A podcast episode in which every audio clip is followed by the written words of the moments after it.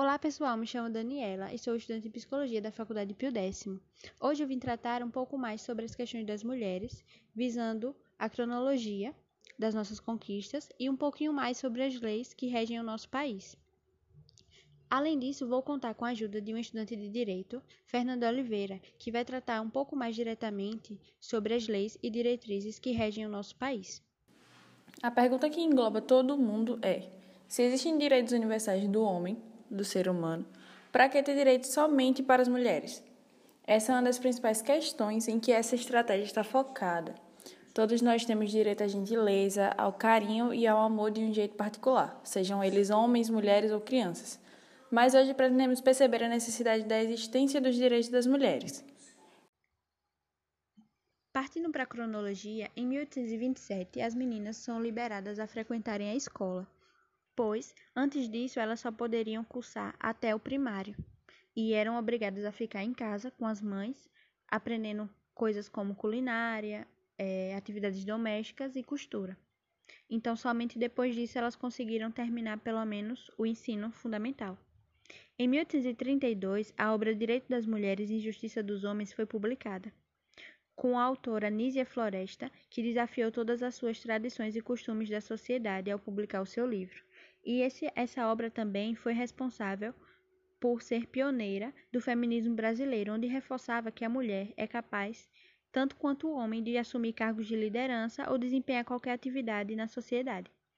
Em 1879, as mulheres conquistam o direito ao acesso à faculdade, onde, é, após a educação fundamental, elas já passavam à universidade.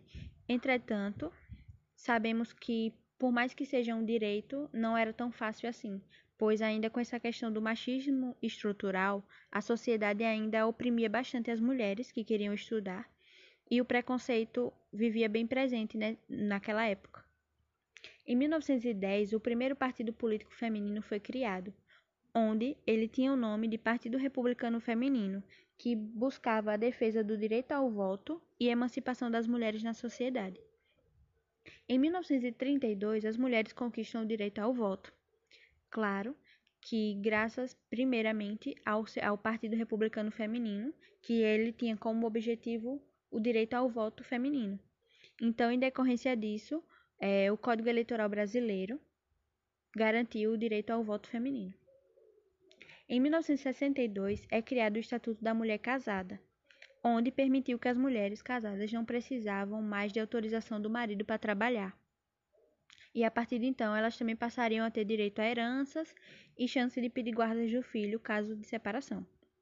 Nesse mesmo ano, em 1962, a pílula anticoncepcional ela chega ao Brasil Apesar de ser um método contraceptivo bastante polêmico, por influenciar os hormônios femininos, não dá para negar que o medicamento trouxe uma autonomia à figura, à figura feminina e iniciou uma discussão importantíssima sobre os direitos reprodutivos e liberdade sexual feminina.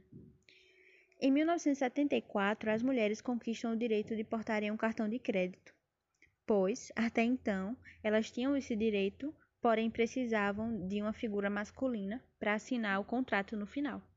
E as mulheres que eram solteiras ou divorciadas que solicitassem o cartão eram obrigadas a também levar uma figura masculina.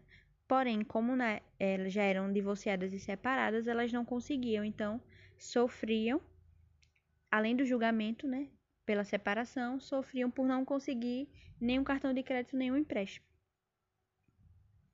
Em 1977, a lei do divórcio é aprovada, onde permitiam que as mulheres poderiam se divorciar de forma legal no país, pois antes disso as mulheres eram obrigadas a permanecer presas no seu casamento, mesmo que não fossem infelizes, tristes, sofressem maus tratos, mas eram obrigadas a permanecer na relação. Em 1979, as mulheres garantem o direito à prática do futebol, onde, no decreto da Era Vargas, ele proibiu as mulheres de praticar esportes incompatíveis com a condição de sua natureza, que era denominada natureza feminina, onde visava essa questão da delicadeza, da meiguice e que a gente não poderia praticar eita, que exigisse um pouco mais do nosso tipo físico. E então, ela, essa luta durou de 1941 até 1979, onde foram anos de luta e elas jogavam escondidos, praticavam esportes escondidos dos homens e longe das cidades, dos estados. Não, ficou peste. Em 1985 é criada a primeira delegacia da mulher, que surge em São Paulo e logo depois ela dá início a outras unidades implantadas em outros estados. Essas delegacias elas eram especializadas pela Polícia Civil, onde visava a questão da proteção e investigação de crimes de violência doméstica ou sexual contra as mulheres. Em 1988, a Constituição brasileira passa a reconhecer a mulher como iguais aos homens. Sim, antigamente as mulheres não eram permitido acesso a outros a cargos e a setores que os homens frequentavam, de emprego ou de escolaridade, enfim, de, outro, de várias coisas. E em decorrência disso, a Constituição brasileira, graças à luta da, do feminismo, conseguiu mais essa conquista. Em 2002, a falta de virgindade deixa de ser um crime. Sim. Antes disso, a mulher que não era virgem e o marido descobrisse isso, ele tinha o direito de pedir o divórcio e direito até de ser considerado isso um crime, ou seja, a mulher pagaria por um crime por apenas não ser mais virgem. E era uma justificativa super aceitável para os divórcios. Em 2006, é sancionada a Lei Maria da Penha, que foi graças a uma farmacêutica que deu seu nome à lei, e ela precisou ser vítima de duas tentativas de homicídio e lutar por quase 20 anos para que finalmente conseguisse colocar seu marido, seu ex-marido, atrás das grades. Definitivamente, essa é uma das conquistas do feminismo mais importantes para as mulheres brasileiras. Em 2015 é aprovada a Lei do Feminicídio, também um crime que era considerado um crime de homicídio. Até então. Em 2018, a importunação sexual feminina passou a ser considerada crime, onde ser mulher ainda é motivo para vivenciar situações de assédio e violência no dia a dia. De fato, nós mulheres sofremos assédio nos ônibus, em transportes coletivos públicos também, em aplicativos de carro particular ou privado e até numa simples ida ao shopping ou mercado. E a ocorrência desses fatos fizeram com que as mulheres, em pauta femi do feminista, precisou incluir em suas ações a defesa da lei que caracteriza o assédio como um crime.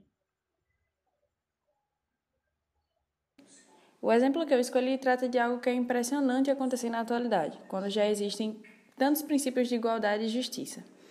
O exemplo que eu trago aborda o fato de os homens hoje em dia receberem um salário mais avantajado que o das mulheres mesmos ao executarem o mesmo serviço.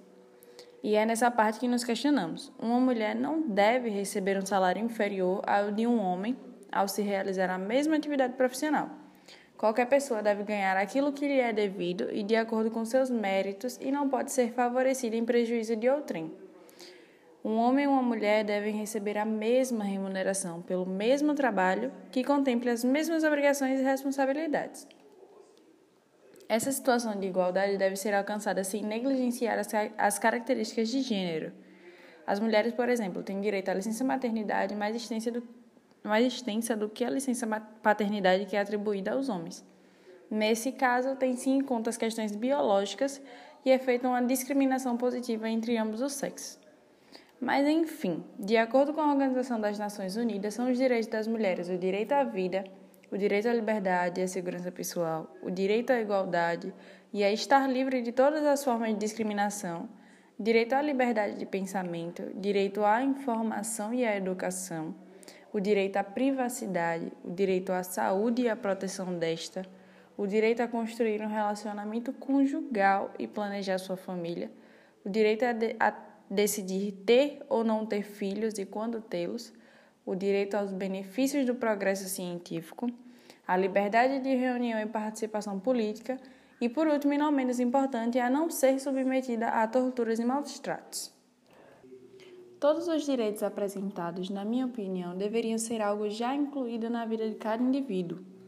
Não se compreende o porquê das mulheres serem tratadas de outra maneira, provavelmente culpa dos homens antepassados que sempre as discriminaram com injustiças e muitos até com violência. Estes direitos apenas existem porque há pessoas más e injustas pois todos os indivíduos têm direito à vida e à sua liberdade. Ao existirem direitos do homem, estes deveriam ser utilizados para as mulheres, homens e crianças. Daí que a existência de direitos especiais só para as mulheres não faz muito sentido. E é um absurdo o fato do direito à vida ainda ser posto em questão. Todas as pessoas têm direito a esta, sem que seja necessário ser escrita.